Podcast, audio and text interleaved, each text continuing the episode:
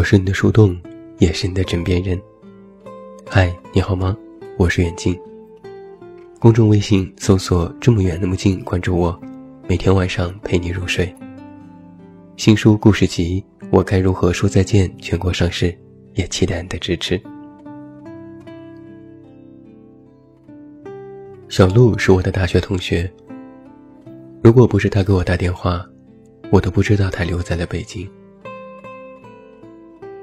在电话里，他支支吾吾许久，说想请我帮忙。我以为他要借钱，后来他说能不能帮他找一份工作，随便什么都好。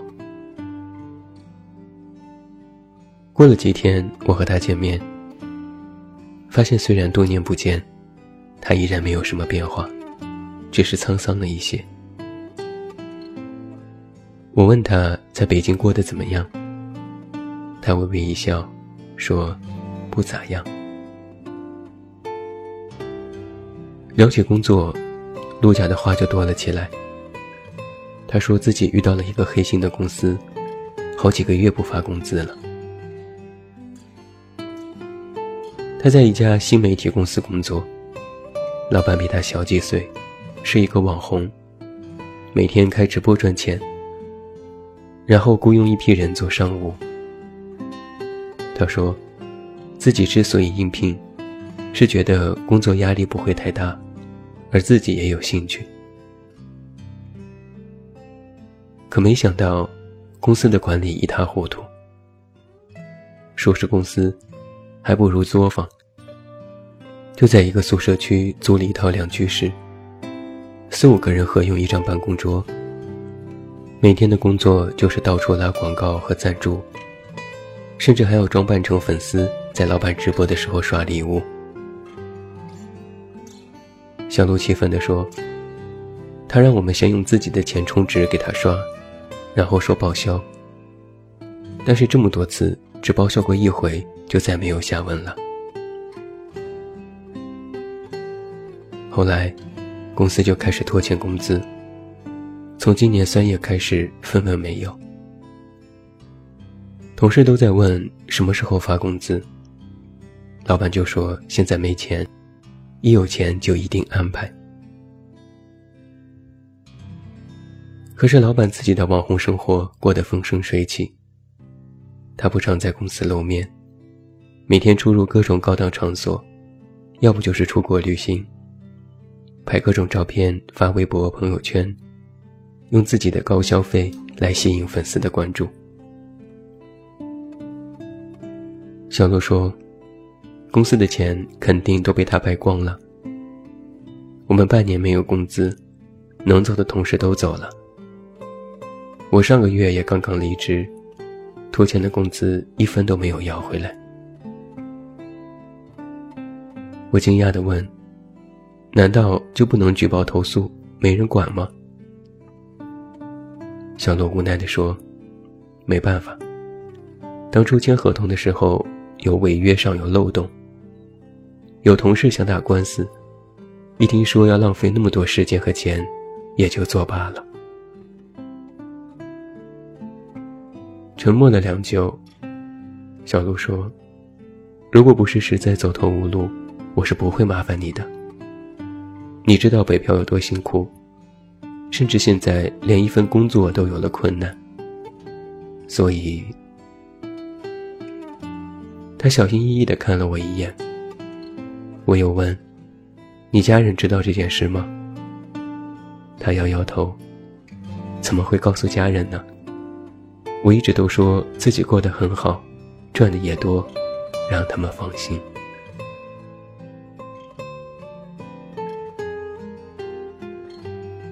在八月份的时候，佳佳给我打电话，问我什么时候回太原，她回来过暑假。好多年没见，正好可以约一下。佳佳是我当年在太原工作时的同事，小姑娘特别可爱，个子小小的，小脸圆嘟嘟的，说话总爱嘟嘴，像是小妹妹，一副单纯的模样。在我停薪留职回到北京没多久之后，我就听说佳佳也办理了离职，准备出国留学。这倒让我很惊讶。没想到一向跟着大家玩的小屁孩，竟然也有了自己的主意。那时佳佳对我的惊讶不屑一顾：“什么小屁孩？我其实和你同岁，好吗？”八月底的时候，我在家见到了佳佳。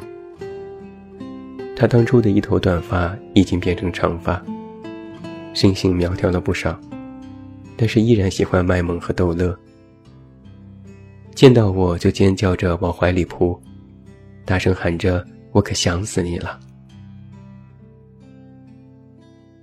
几个老同事聚在一起喝酒，佳佳兴致特别好，一杯一杯的灌自己酒。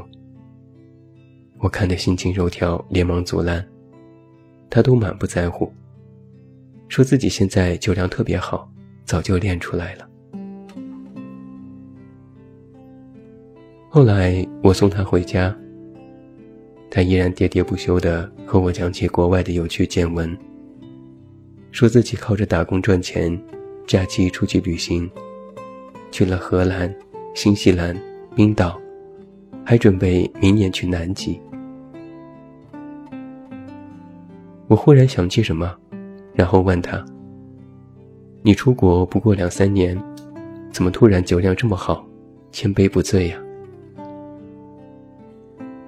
佳佳眯着眼睛看了我一眼。打工的地方在酒吧，我当服务生。总有人灌我酒，慢慢的就练出来了呗。他说的轻描淡写，我却很惊讶。你要去酒吧打工吗？你这么个小姑娘，就不怕老外占便宜？佳佳笑一下，那倒是没有。只是老板不是特别好，总是觉得中国人手脚不干净，每天像是盯贼一样的看着我，让人不舒服。也总是随便的克扣工资。要不是看赚的多，我早就走了。我说：“现在国外对华人还是这么歧视吗？”佳佳没有直接回答，她说：“反正。”不是我当时想的那样就对了。不知道是酒精上头，还是想起什么往事，佳佳的眼泪哗的就流了下来。她赶紧随意擦了一下，冲我挤出一个笑容。哎呀，对不起，我又矫情了。我已经好久不哭了，出国之后我就再没有哭过。一时间，我竟有些慌神。要知道，当时在公司，佳佳能因为其他男生和她开了一个玩笑，都能哭半个下午的。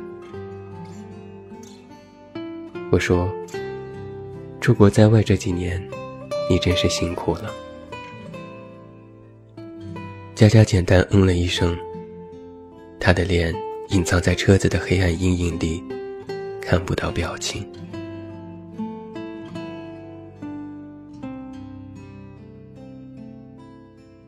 上周和同事小贺去出差，到香港去见客户。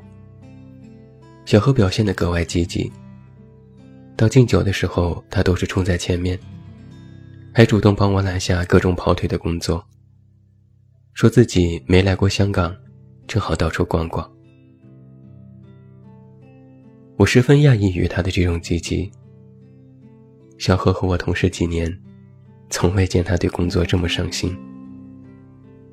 他之前也总说自己没什么上进心，有活干有钱赚就知足了。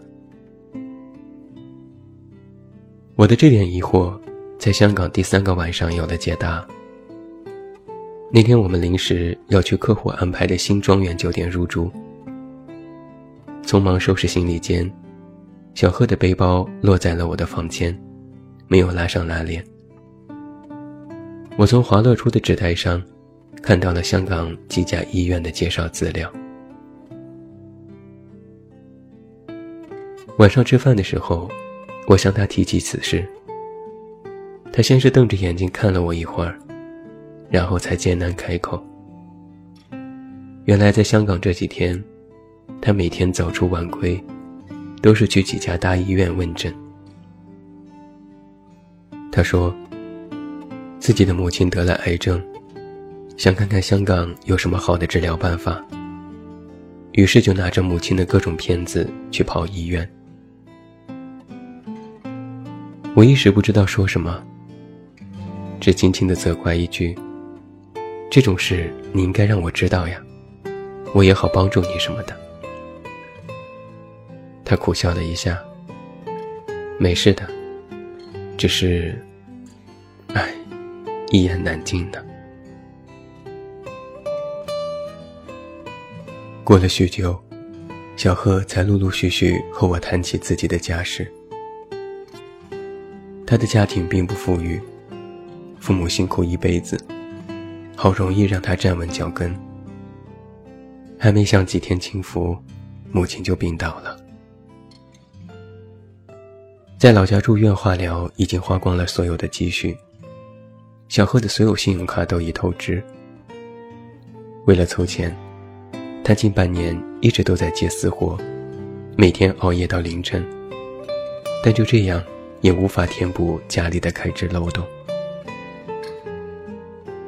他说：“我去向亲戚朋友借钱。”可他们都说没钱，看我像是个怪物，好像我能把他们吃了一样。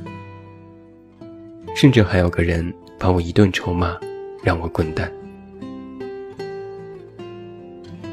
他咬着牙说：“从那之后，我就知道靠人不如靠己，出了事情就只能自己扛着。我拼命工作，拼命兼职，给我妈请了保姆。”带他们来北京看病，我还退了以前的房子，住在半地下室。就是拼命想办法赚钱，一定要把我妈的病给治好。看着小贺涨红着的脸，我不知道该怎么安慰他。最后我说：“如果有什么困难，就和我说，我能帮你的。”小贺笑了一下，没事，我还能扛得住。如果之后实在没办法，再麻烦你吧。但我心里很明白，小贺这种不同寻常的坚定，是不可能开口的。他宁愿逼着自己去拼命，也不想再从别人那里得到同情。我一时无言。转头望向香港繁华的街道，在他们的身上，也有着各种不为外人所知的艰难。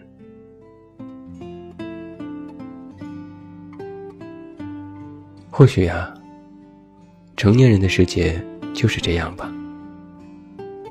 每个人脸上都带着笑，带着冷漠，带着疏离感，看似坚定，看似百毒不侵。但在他们的心里，总有一段无法启齿的艰难往事。在外漂泊的人，每一个人，都是一个有苦有甜的故事。困顿、迷茫、艰难，每个人都有自己的苦涩，也有自己的难言之隐。很多时候。我们除了内心的那点坚持和骄傲，几乎一无所有。我们也明白，这个世界不是随时都为自己让路，有时它就是让你必须死磕到底。你必须要自己学会长大，必须要明白，这世界没有你想象中那般美好。小鹿说：“有时候想想。”自己在外打拼到底为了什么？到头来还是一场空，不知道有什么意思。佳佳说：“很多次我都想退学，干脆回国吧，干嘛总和自己过不去呢？又过得不开心。”小贺说：“我痛恨没钱的滋味，痛恨自己的无能为力。我不怪别人的冷漠，只怪自己无能。或许你也是这样的人吧。你也是那个在遇到艰难时想要退缩的人吧。你也是那个埋怨世界、责怪自己的人吧。你也是那个想要一了百了、干脆放弃的人吧。但是，你也是那个嘴上说着放弃，但是内心想要再硬撑一下的人吧。撑的久了，就不敢再说放弃了。撑的久了，害怕稍微一泄气就会满盘皆输。撑的久了，就以为自己真的可以刀枪不入。但你心里很明白，你不想这样子，你不想硬撑，你只是没办法，没办法对这个世界妥协。因为必须要更好的活着，才能对得起自己。没办法对不满的事情逆来顺受，因为总有一个声音说要坚定无畏。没办法张口寻求依赖别人，因为没有人可以随时为你挺身而出。所以我们无数次告诉自己：只有自己，你只有自己。我们只有那个狠下心，不让失败击垮，也不让脆弱侵蚀的自己呀。无论你昨夜经历了怎样的泣不成声，早晨醒来的时候，这座城市依然车水马龙。无论你在那些突如其来的艰难到来时如何咬紧牙关。总会在某一个瞬间觉得难以抵挡，但是，你宁愿躲在角落里痛哭，也绝不在人前服输，因为我们都是靠着那份想要赢一次的心情，倔强的活在这座城市里。我不想安慰你，要坚强，要挺住。我只想告诉你。再撑一下，再忍一下。只要别对自己失望，别对这个世界失望，别对人情失望。我知道你一个人活着很难，但是内心里失去了希望和热爱会更难。别让自己也变得冷漠。或许我们最终都不会千帆历尽归来。都是少年模样。毕竟岁月沧桑，难以抵挡。但我希望，你永远都在光明的地方，与自由为伴，充满对前方的渴望。做一个随时和这个世界死磕的人，做一个哪怕死磕，也知道自己依然前行在路上的人。最后，祝你晚安，有一个好梦。我是远近，我们明天再见。